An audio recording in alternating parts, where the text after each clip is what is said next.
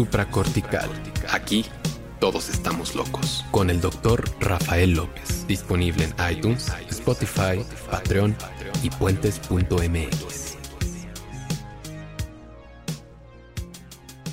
Bienvenidos a Supracortical, yo soy el doctor Rafa López, soy médico cirujano por la Universidad La Salle, soy psiquiatra por la UNAM y el día de hoy quiero platicar con ustedes de algo que probablemente no tengan tan en el radar, eh, no es un término que se haya vuelto aún popular en, la vida cotidiana, ya saben que que no es raro que de repente por ahí el término bipolar o el término este, neurosis o, o las relaciones tóxicas o hay terminajos ahí que de repente la sociedad toma, hace suyos y luego los define y los interpreta como se les antoja. Es lo normal, así pasa, eh, tenemos un lenguaje vivo y eso suele suceder. Bien, el día de hoy vamos a platicar del fantaseo.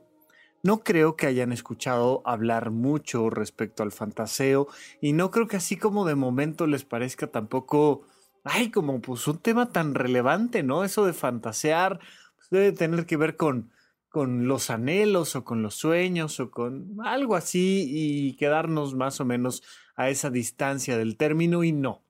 El fantaseo, antes que nada, debo dejar muy claro que es un término que proviene del curso básico del conocimiento de uno mismo, eh, del modelo de semiología de la vida cotidiana, ya saben, creado por el doctor Alfonso Ruiz pero vamos a, a analizarlo desde diferentes perspectivas y sobre todo tratar de explicarlo a fondo, que ese siempre es la intención de supracortical, que podamos saber una pieza más de nuestra vida cotidiana, de nosotros mismos y cómo tomarlo. Este fantaseo tiene que ver antes que otra cosa con un tema de tu capacidad para hacer lo que tú quieres con tu vida.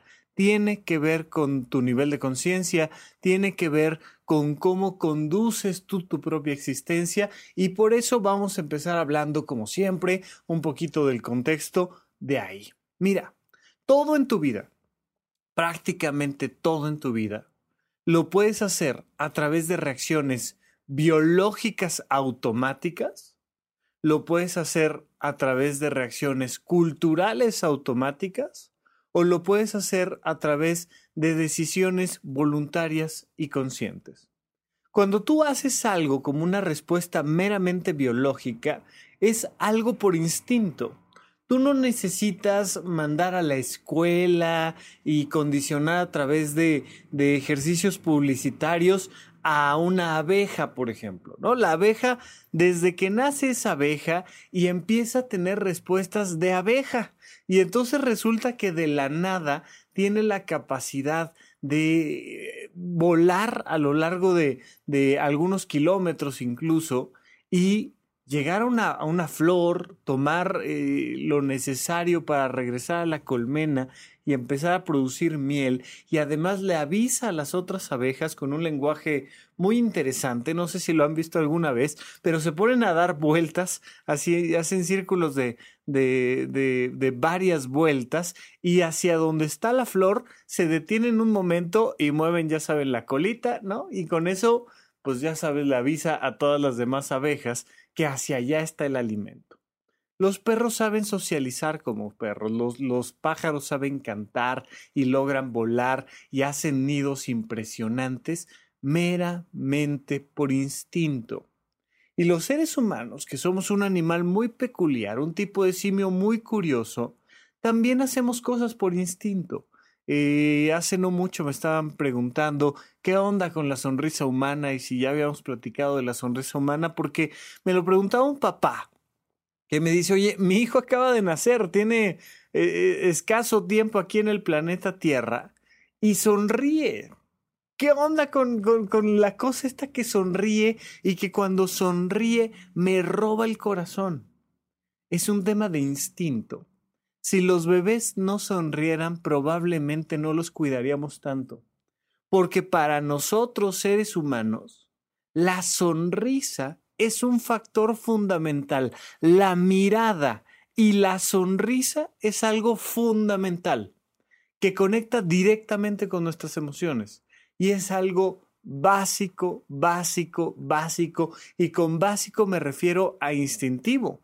No sé si te has dado cuenta, pero los perros no sonríen. Los perros lo que hacen es que nos miran. Es curioso porque entre ellos no se miran a los ojos, pero a los seres humanos sí nos miran a los ojos. Hemos aprendido entre estas dos especies un mecanismo que nos permite identificar eh, esa, esa comunicación emocional, pero el perro jadea y cuando jadea, pues parece que sonríe porque nosotros hemos seleccionado naturalmente a los perros que más nos parecen semejantes a nosotros, a los seres humanos.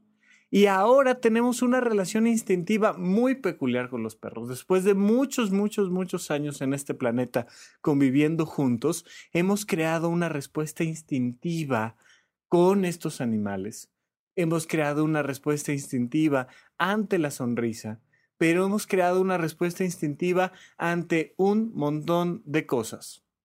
Los seres humanos por instinto le tenemos miedo a, los, a lo desconocido. Los seres humanos por instinto queremos acumular. Los seres humanos por instinto, fíjate, esto es bien curioso, queremos ayudar a los demás. Desde la más temprana infancia, lo hemos platicado hace no muchos programas, como un niño que todavía no sabe hablar, que todavía no le han enseñado las reglas básicas de educación, cuando ve a otro niño o a un adulto que necesita algo, hace lo posible por ayudarlos de manera meramente instintiva.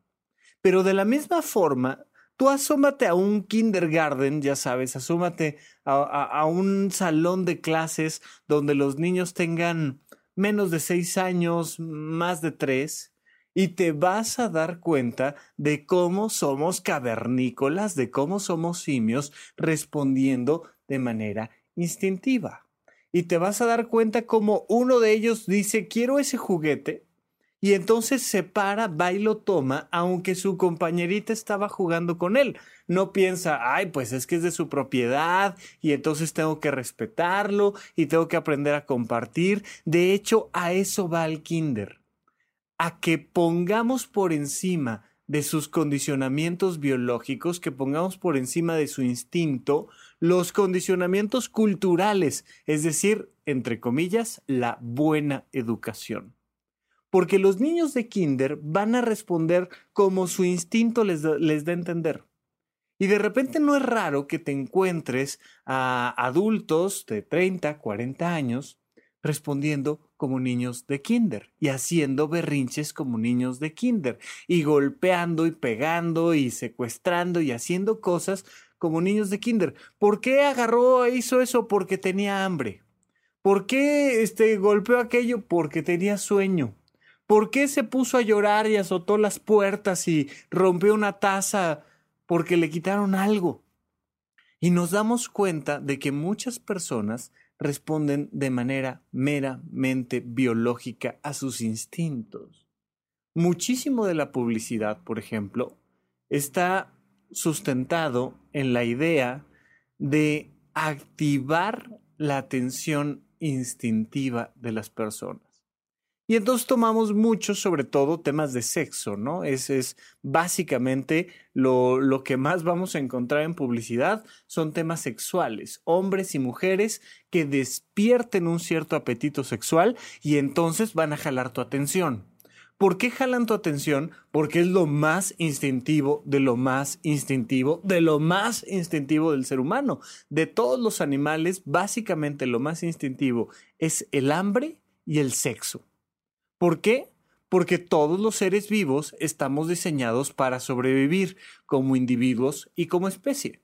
¿Cómo sobrevivimos como individuos? Alimentándonos. ¿Cómo sobrevivimos como especie? Reproduciéndonos. Y entonces eh, hace un llamado la publicidad a la cosa más básica de la más básica de la más básica, que es el hambre, ¿no? El otro gran, gran rubro de la publicidad es comida que se ve, bueno, la, la cosa más maravillosa. Y si alguien quiere aprender bien fotografía, por favor, aprendan fotografía de alimentos. Es la cosa más complicada hacer que un alimento se vea apetitoso que en una imagen digas, ¡oh, qué rico! Y esa carne se ve jugosa y, y todo lo que relacionamos con la imagen del alimento hacia donde va la publicidad, pero sobre todo hacia la reproducción.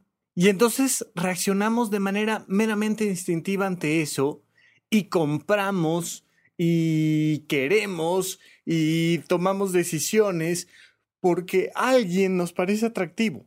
Lo ves claramente en las preparatorias, ¿no? Como los chavitos de repente, ¡ay! Una niña le gustó y entonces ya le gustó y, y ahora sí se baña y ahora sí se peina y ahora sí ahorra y ahora sí junta sus, sus 200 pesos para llevarla al cine y comprarle unas palomitas y, este, pagar el taxi de regreso y, y vas viendo cómo las personas les tocas un factor instintivo y responden por completo, por completo ante ese llamado del instinto. ¿Quién está conduciendo ese vehículo?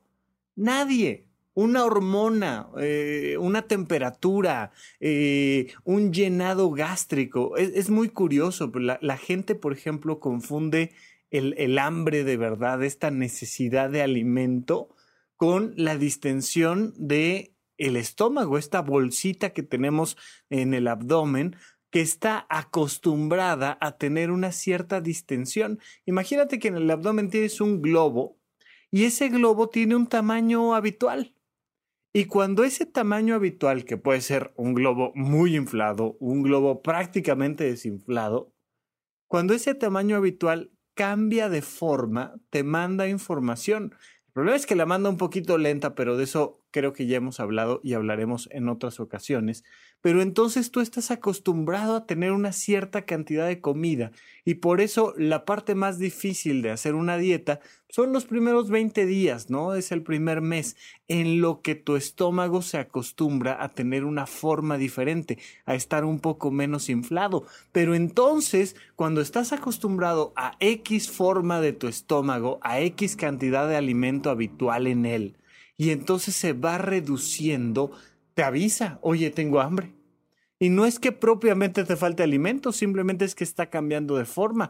Y uno dice, oh, tengo hambre. Y hay personas que te lo dicen así de claro, no tolero tener hambre.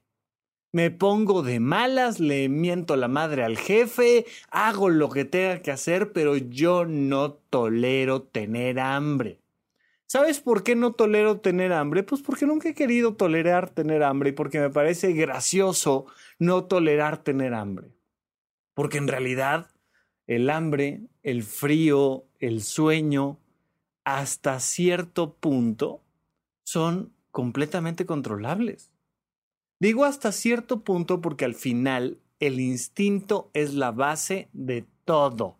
Si no hay instinto, no hay todo lo demás. El desarrollo de la conciencia depende en gran medida del instinto, pero conforme vamos desarrollando nuestra capacidad de controlarnos a nosotros mismos y por tanto de controlar todo lo que vivimos, que recuerden que lo único que podemos controlar es lo que pienso, lo que siento y lo que hago, pero con eso tomo decisiones y mejoro mis relaciones en el planeta Tierra, pues mientras más puedo controlarme, más puedo controlar mi vida y la calidad de mi vida. Y me da una sensación que es más una sensación que una realidad, pero me da una sensación de que estoy controlando lo de afuera, que estoy controlando mi salud, mi trabajo, mi familia, mi vida social. La gente no sabe la importancia de controlar sus instintos, de matizarlos, de decir, bueno, si ya sé que no me gusta pasar hambre, pues voy a hacer esto y esto y esto para no tener hambre. La gente no, así, agarra, se sale a la calle, ¿no? Ya sabes, a ver cuándo le da hambre para ponerse de malas porque le dio hambre. Oye, encanto, pues si ya sabes que no toleras el hambre, pues desayuna antes, planea a qué hora vas a comer y a qué hora vas a cenar. Y si necesitas, llévate un par de colaciones. Pero de repente tienes, ya sabes, en una excursión, en un viaje al museo, donde vamos en grupo, a alguien de malas, con jeta, porque tiene hambre cuando uno dice, hoy, hoy en día es tan fácil que traigas contigo una barrita, unas galletas, un no sé qué, para que no tengas hambre. Pero la gente lo toma como, como, pues me dio hambre, me dio hambre y me enojé, ¿ya? O sea, el museo tiene que saber que a mí a las dos de la tarde me da hambre y el recorrido no debe de acabar dos y cinco. no debe de acabar 2 y 10. El recorrido debe de acabar a las 2 porque yo tengo hambre. Y vemos, no saben la cantidad de personas respondiendo así a la ligera de sus instintos biológicos. Ya no te digo yo la cantidad de familias, la cantidad de problemas en las que las personas se han metido, la cantidad de familias que se han roto, porque el caballero o la señorita se puso horny, ¿no? Se puso calenturiento y de repente le gustó eh, la secretaria o le gustó la compañerita o le gustó no sé quién. Y entonces los dramas sexuales que, que desencadenan una serie de problemas familiares, de salud, de trabajo. Mira, personas que han gastado muchísimo dinero, muchísimo dinero porque una niña les gustó. Personas que han terminado con sus matrimonios porque un señor de no muy malos bigotes les sonrió y les guiñó el ojo. Y de repente un meritito tema sexual que arruina tu vida. Que arruina tu vida porque alguien que no eres tú está controlando el vehículo. ¿De verdad le dejarías el volante a alguien más? Vamos a ver qué pasa cuando lo dejamos en manos de la cultura, cuando regresemos aquí a supracortical.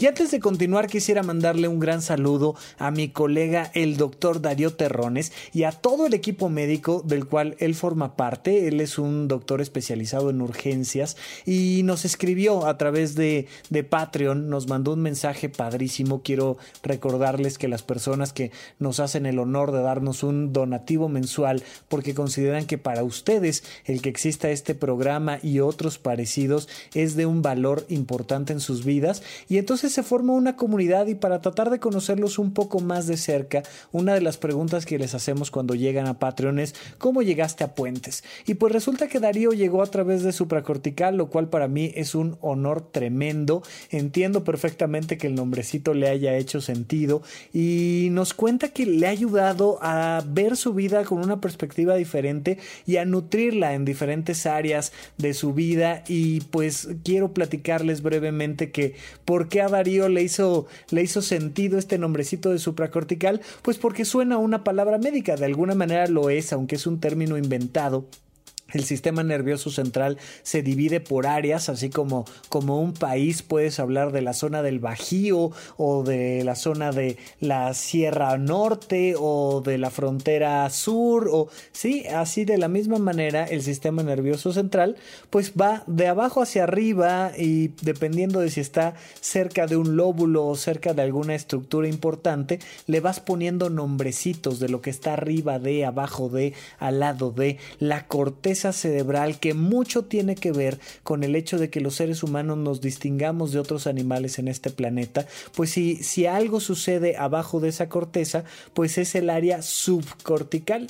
Y si algo pasara, que pues anatómicamente al menos no existe, arriba de esa corteza cerebral serían las zonas supracorticales. Cuando le pusimos nombre a este programa, quisimos hacer referencia pues no solo al hecho de que yo soy un médico especialista, psiquiatra, sino además este tema de lo que está más allá de las neuronas, lo que está más allá de la química cerebral, lo que nos hace verdaderamente humanos. Es una manera de llamarle pues a esta alma, espíritu, sentimientos, a, a esto que va más allá de la corteza cerebral que entre otras cosas son mensajes como estos. Son mensajes que nos conmueven, que nos hacen mandarles un saludo, que nos hacen generar una gratitud tremenda a todas las personas que forman esta gran comunidad de supracortical. Y por eso, Darío, para ti, para todos tus compañeros, para la gente que me hace el honor de escucharme en los cursos, de seguirme en este contenido y que disfrutan de todo lo demás que Puentes tiene para, para ustedes, les quiero mandar un gran abrazo, un agradecimiento tremendo, de verdad, de verdad. Muchas gracias a ustedes por formar parte de nuestra vida.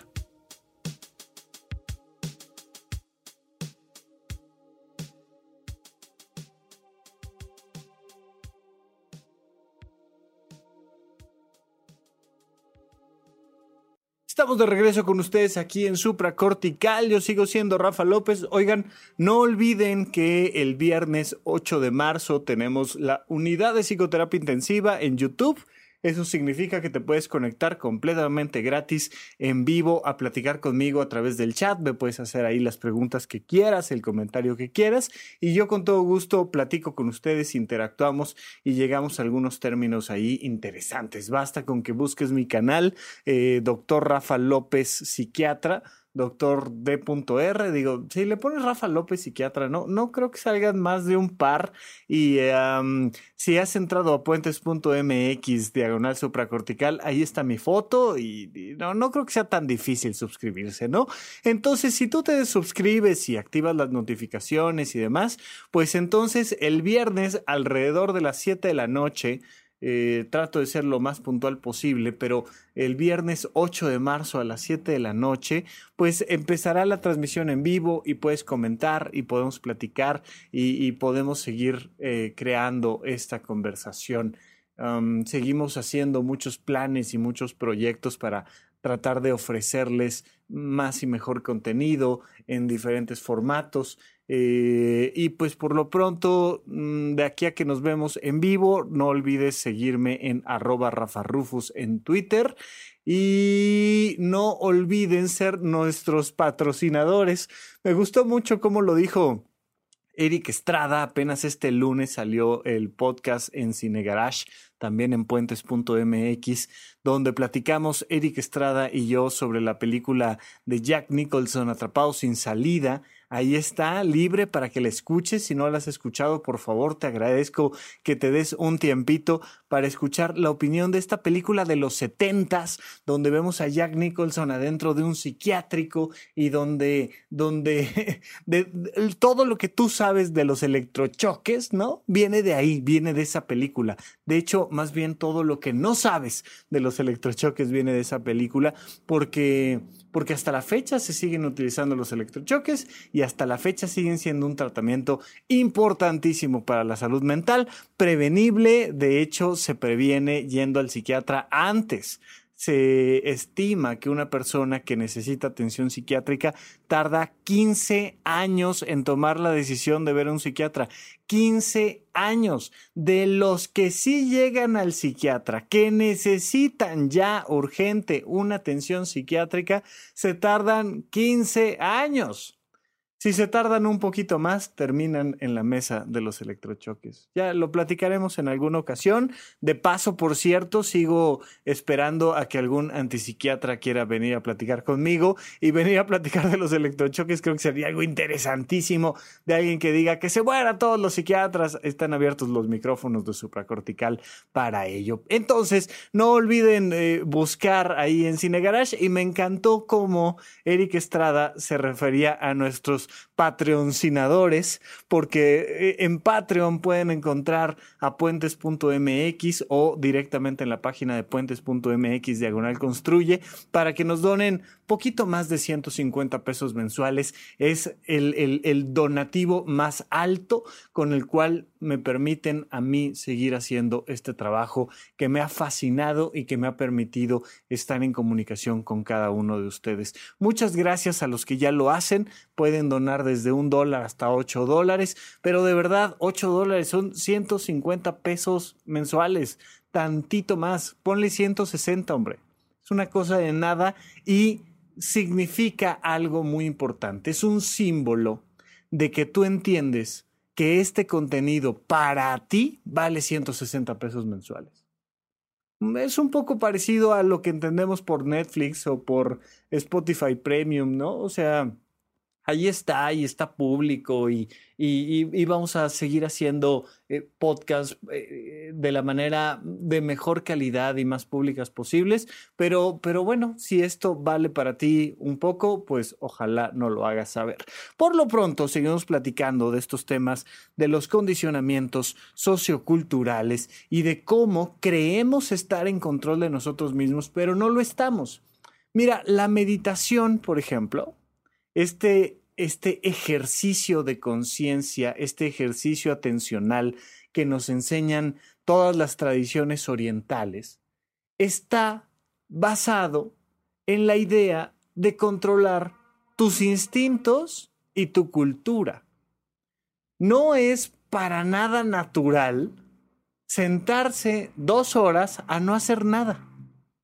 Es curioso, pero tienes pensamientos automáticos. Piensas de manera automática. Trata de no pensar en nada cinco minutos. Haz este ejercicio. Pon un reloj frente a ti y trata de verlo avanzar durante cinco minutos.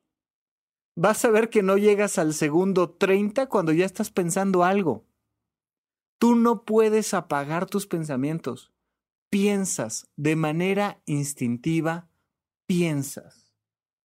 Tú no puedes apagar tus emociones.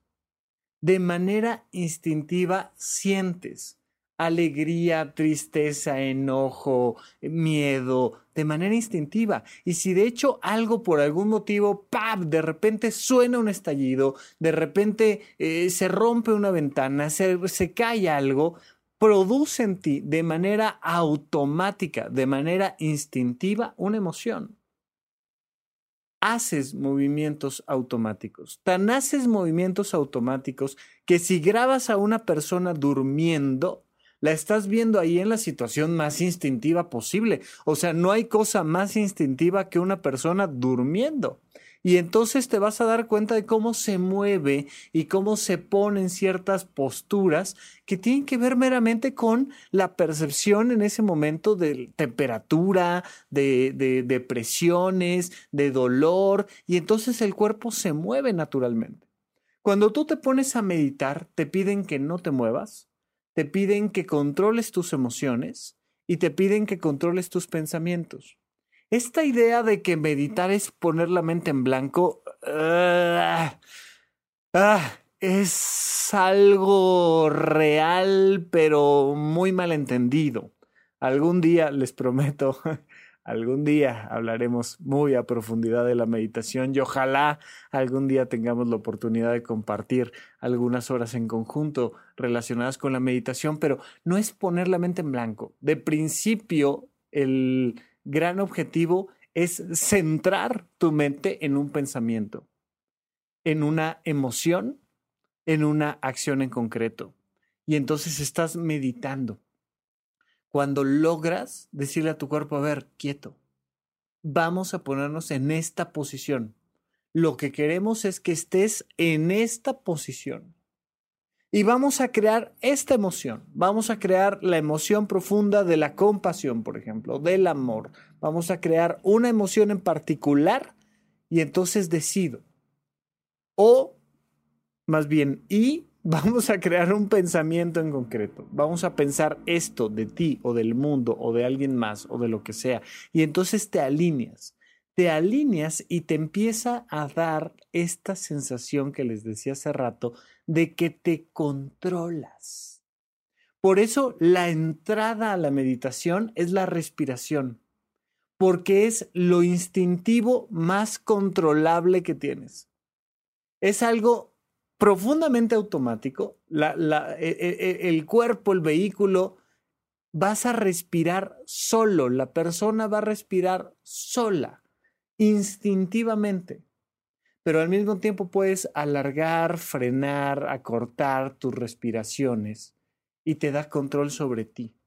Y hay una relación directa entre tu respiración y tus emociones. Y hay una relación directa entre tus emociones y tus pensamientos. Entonces lo primero que te enseñan en la meditación es a respirar. ¿Para qué? la gente tiene esta idea de que va a ir a una sesión de meditación y entonces como que va a sentir a Dios y le van a susurrar un mensaje los ángeles en el oído o se va a encontrar con Buda y va a comprender todo lo que no había comprendido del universo. No, es como ir a clases de manejo. Sea, lo primero que te dicen es, a ver, acelérale despacito, despacito, a ver, saca el clutch, no sé qué tal, y vas aprendiendo de manera muy rudimentaria a controlar tu vehículo. Oye, tengo hambre. Sí, tranquilo, sigue respirando. Siente el hambre, percibe el hambre, no niegues el hambre, pero sigue respirando. Y controla tus movimientos a pesar de que tengas hambre. Y controla tus emociones a pesar de que tengas hambre. Y controla tus pensamientos a pesar de que tengas hambre. Oye, pero es que también tengo frío, pues igualito, brother. Respírale y contrólate y alíñate, no pasa nada. Oye, sí, pero además la chava que está aquí al lado, que está meditando, este, también está súper guapa y yo la verdad es que ando solterón y... Brother, respírale, amárrese, respire y siga para adelante, tranquilo, no pasa nada. Y entonces aprendes a controlarte. ¿Qué ha pasado, por ejemplo? Antes la represión cultural que había sobre los niños era tremenda tremenda la represión cultural. Y entonces un niño no debía de hablar, un niño no debía de moverse, un niño no debía de un montón de cosas, porque si no, papá le grita, le pega, le hace. De los noventas para acá salió este boom de, ay, no le digamos absolutamente nada a los niños, se van a traumar, este, terrible la situación, tal, no. y entonces fue, no los reprimas. ¿Qué pasó? que no fue enséñales a trascender la cultura, sino que fue déjalos que hagan lo que quieran, que se desarrollen así al natural. Sí, brother, a través de sus instintos, que cedan a sus instintos. Y entonces muchos niños, muchísimos, ya no saben lo que es sentarse a la mesa y esperar a que se les sirva la comida. Ya no saben lo que es comer de lado a lado, o sea, em, empezar por la sopa y terminar por el postre comen lo que quieran frente al televisor cuando quieren, no tienen horarios, responden meramente a sus instintos. Una vez que ya conoces tus respuestas instintivas naturales, le pones encima una cajita que son las respuestas culturales. Aprender a decir por favor y gracias, aprender a vestirte de cierta manera, aprender a presentarte a cierta hora, a un lugar y hacer todas esas cosas que consideramos, entre comillas, buenas. Buenas dependiendo de quién te las enseñó, dependiendo de en qué país naciste, dependiendo en qué década naciste. Tienes un bagaje cultural que te hace pensar que llevar un pañuelo en el saco es algo extremadamente necesario en cada ocasión o es una exageración, o es este un detalle de moda, o es una tontería completamente innecesaria. Y cada persona tiene su propia cultura y cada persona va entendiendo qué tan importante es llegar, ¿no? tengo pacientes que llegan por cultura media hora antes a su cita. Y, mm, hazle como quieras y explícales que van a tener que esperar 20 minutos a que el doctor llegue, porque el doctor llega 10 minutos antes y, y les vale. Ellos llegan media hora antes, pero, pero a todos lados. O sea, si ya saben que ellos van a ir al baño a las 6 de la tarde, llegan a su cita al baño a las 5.30. O sea, no se van a perder un minuto de nada. Y el día que por algún motivo hay un choque, un accidente, no sé qué, tráfico, no pueden llegar, se les perdieron las llaves, lo que sea, entran en un nivel de angustia tremendo. Porque en su cultura hay una serie de condicionamientos que los hace perder el control de sus emociones o perder el control de sus pensamientos o perder el control de sus acciones. Si por algo de repente te manchas la camisa y entonces ¡black! explotan, incluso hace no mucho, no diré más nombres, pero, pero alguien relacionado con la cultura, alguien relacionado con el gobierno, de repente lo escuchas vociferar en, ya sabes, el audio que se filtró porque no sé qué, tal, tal, tal, porque algo salió mal, porque algo estaba saliendo mal a nivel cultural y ves cómo la gente pierde los estribos. Y les parece a muchísimas personas pues que es algo normal que es algo natural, que perder el control de tu vehículo y estamparte contra un coraje, pues es normal. Oye, si viene mi hijo y me dice una grosería, no que me la diga a mí, sino que la mencione, pues es normal que haya yo perdido el control y le haya metido tres apes al escuincle y, lo haya puesto de rodillas en el pavimento porque me parece normal que si por algo alguien se pasó un alto, pues es normal que yo pierda el control de mí y entonces me agarre a alguien a golpes. La gente justifica tanto sus respuestas instintivas como sus respuestas culturales. Igualito. No tenemos control de nosotros mismos. No hay un control que nos permita tomar la mejor decisión por un tema muy simple. Es falta de práctica. Simple y sencillamente es falta de práctica. No estamos acostumbrados a poner un freno y decir, a ver, ¿yo qué quiero hacer? Sino que nos vamos así, de, de, de, de bruces tal cual, dando respuesta a temas culturales.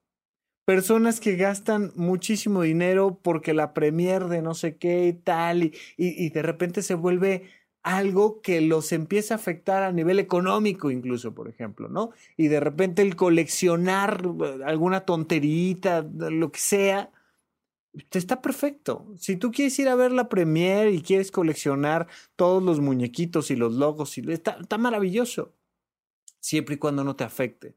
Siempre y cuando no genere un problema importante en tu salud, en tu trabajo, con tu familia, con tu vida social pero hay personas, velo en el Black Friday, por ejemplo, ¿no?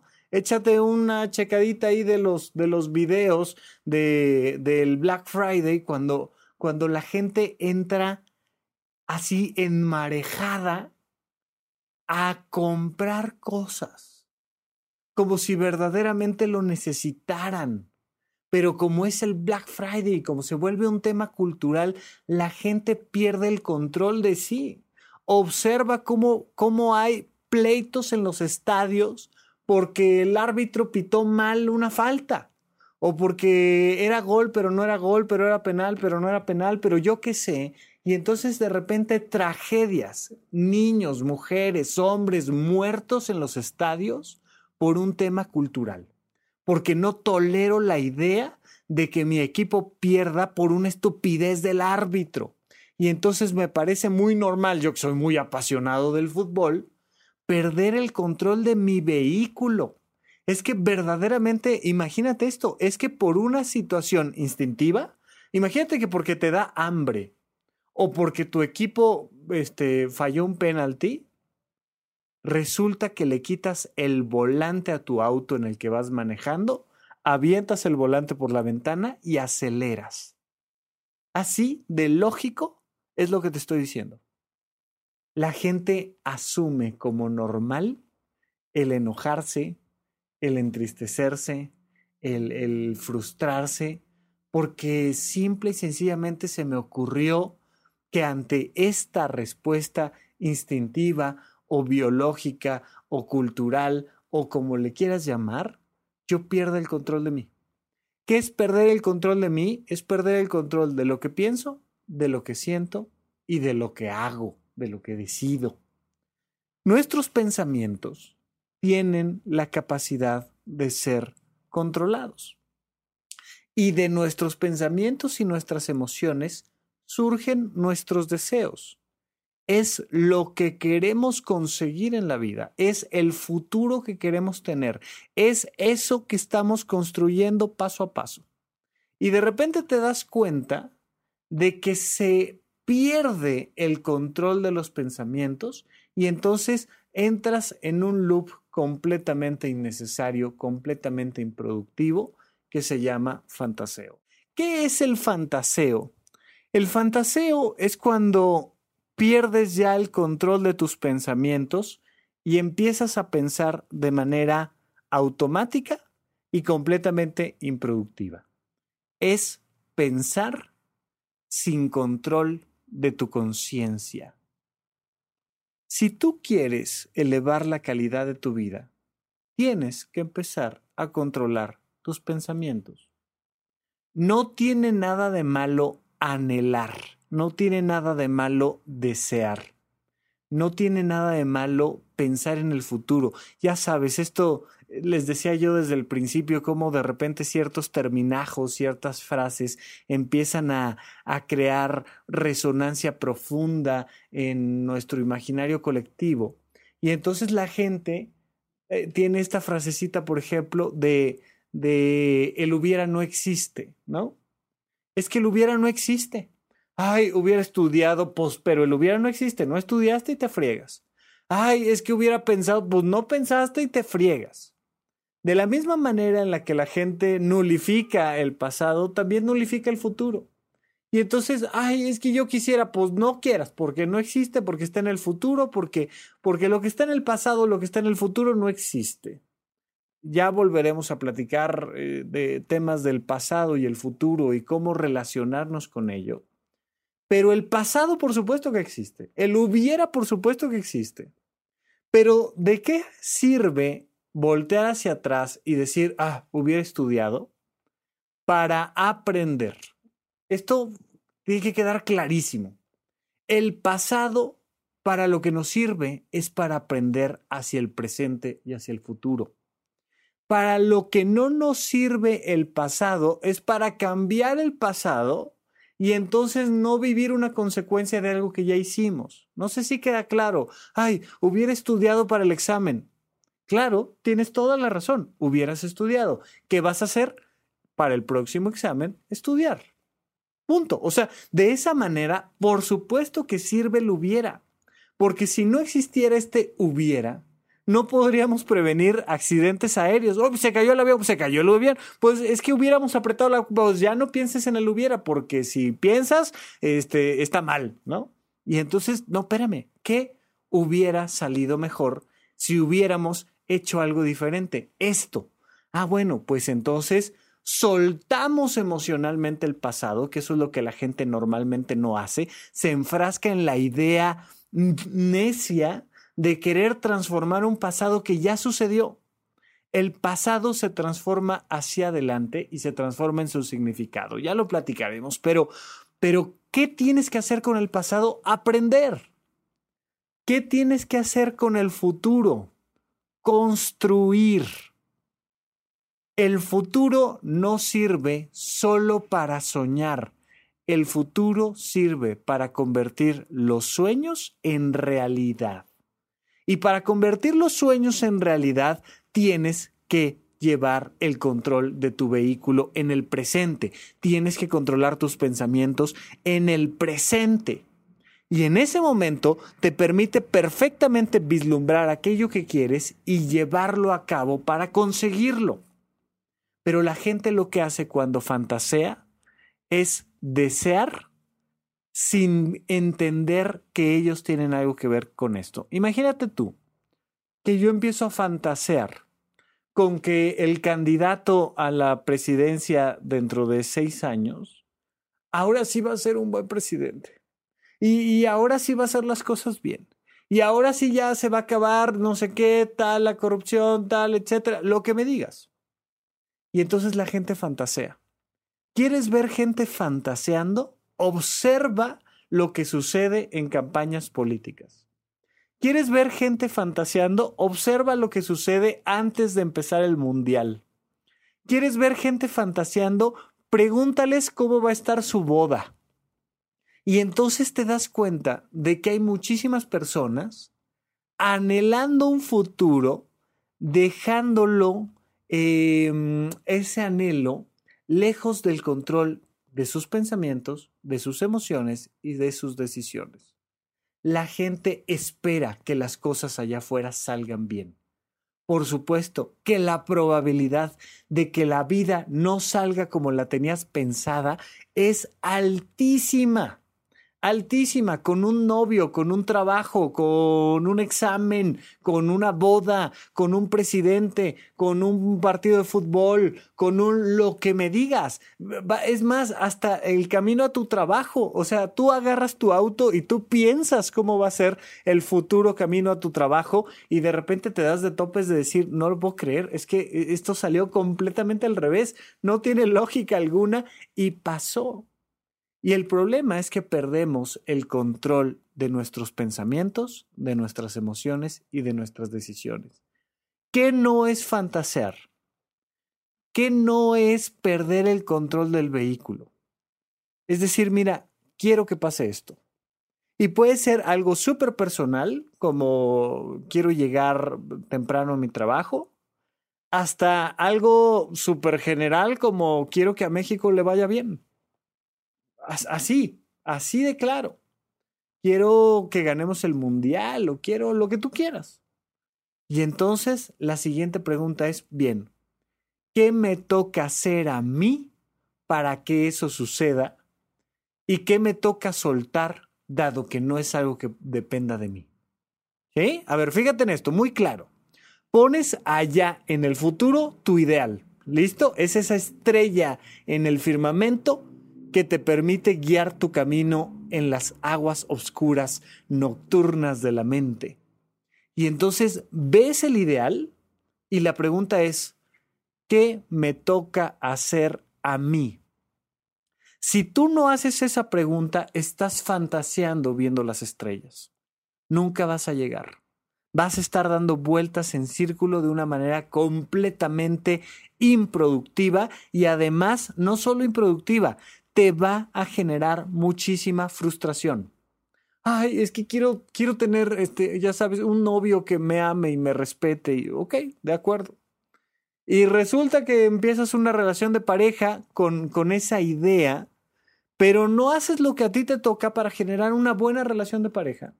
Y de repente pues empiezan a surgir los problemas y de repente terminas enfrascada, enfrascado nuevamente en la relación con una persona que no te está aportando nada positivo. Y dices, ah, es que yo quería, sí tú querías, pero no hiciste lo que a ti te tocaba. Y como no hiciste lo que a ti te tocaba, no estabas en control de ti. Y como no estabas en control de ti, terminas llorando, terminas frustrado, terminas este, terrible, enojadísimo porque la otra persona hizo A, B o C. Observa tu deseo y pregúntate, ¿qué me toca hacer a mí para conseguir ese deseo? Y una vez que lo sabes, te alineas. Piensa hacia allá, siente hacia allá, decide hacia allá, porque las cosas no van a pasar en automático. Necesitamos empezar a crearlas. Y muchísimas veces, y perdona a la gente que cree en decretos y demás, pero muchísimas veces vas a tener el anhelo. Vas a hacer lo que a ti te toca y el resultado no va a salir y en ese momento, como tú estás en control de ti y en control de tus pensamientos, pues aceptas que no va a salir. Es como que de repente dijeras, este, pues mi gran anhelo es irme a, Acapulco de vacaciones.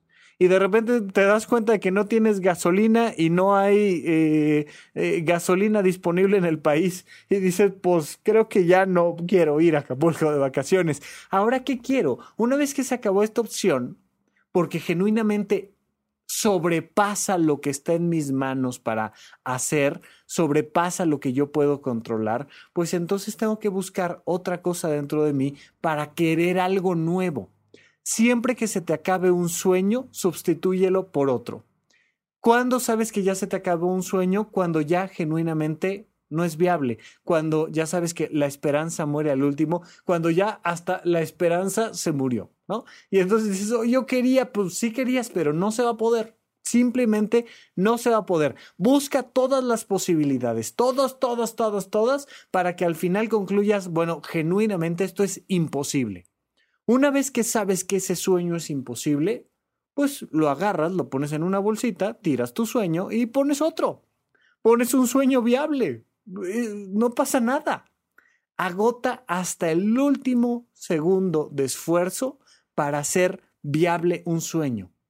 Siempre. Pero una vez que está muerto, por favor, quitas ese sueño y pones uno nuevo, probablemente uno mejor. Y entonces te preguntas, ¿qué me toca hacer a mí? ¿Qué cosas tengo que pensar, sentir y hacer para conseguir ese sueño? Y dejas de fantasear la gente se tira al colchón a fantasear y no hace nada. Y se le pasa la vida entera fantaseando en que ahora sí México va a ser mejor. Y se tira al sofá pensando en que ahora sí se va a encontrar con una empresa que, que, que no va a maltratar el planeta. Y se tira al suelo a pensar este, que ahora sí se va a encontrar con el príncipe azul que este, le va a ser fiel y le va a amar y le va, ya sabes. Y la gente fantasea. Simplemente le das la oportunidad a tu cabeza de juguetear con los sueños, pero te permite no responsabilizarte de ti. Ese es el gran beneficio y la gran consecuencia es que terminas a la vuelta de la esquina con miedos, frustraciones, tristezas, enojos y terminas repleto de emociones negativas por estar fantaseando, por no llevar a cabo el manejo consciente de tus anhelos, de tus deseos, de tus pensamientos. Bien, muchísimas gracias a todos por acompañarme. Vamos a seguir platicando como cada viernes aquí en Supracortical y no olviden que estaremos nuevamente presentes en YouTube. Por lo pronto, muchísimas gracias a todos y hasta la próxima. Supracortical. Aquí todos estamos locos. Con el doctor Rafael López. Disponible en iTunes, Spotify, Patreon y puentes.mx.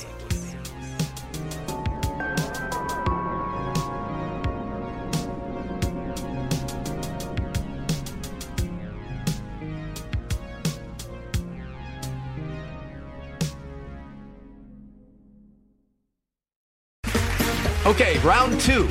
Name something that's not boring. A laundry? Ooh, a book club. Computer solitaire, huh? Ah, oh, sorry, we were looking for Chumba Casino. That's right. ChumbaCasino.com has over 100 casino style games. Join today and play for free for your chance to redeem some serious prizes. ChumbaCasino.com. No purchase necessary. Full prohibited by law. 18 plus terms and conditions apply. See website for details. ¿Quieres regalar más que flores este Día de las Madres? The Home Depot te da una idea. Pasa más tiempo con mamá plantando flores coloridas, con macetas y tierra de primera calidad para realzar su jardín. Así sentirá que es su día todos los días. Llévate tierra para macetas Bigoro por solo $8.97 y crece plantas fuertes y saludables dentro y fuera de casa. Recoge en tienda y sigue cultivando más momentos con mamá en The Home Depot. Haces más, logras más. Más detalles en homedepot.com diagonal delivery.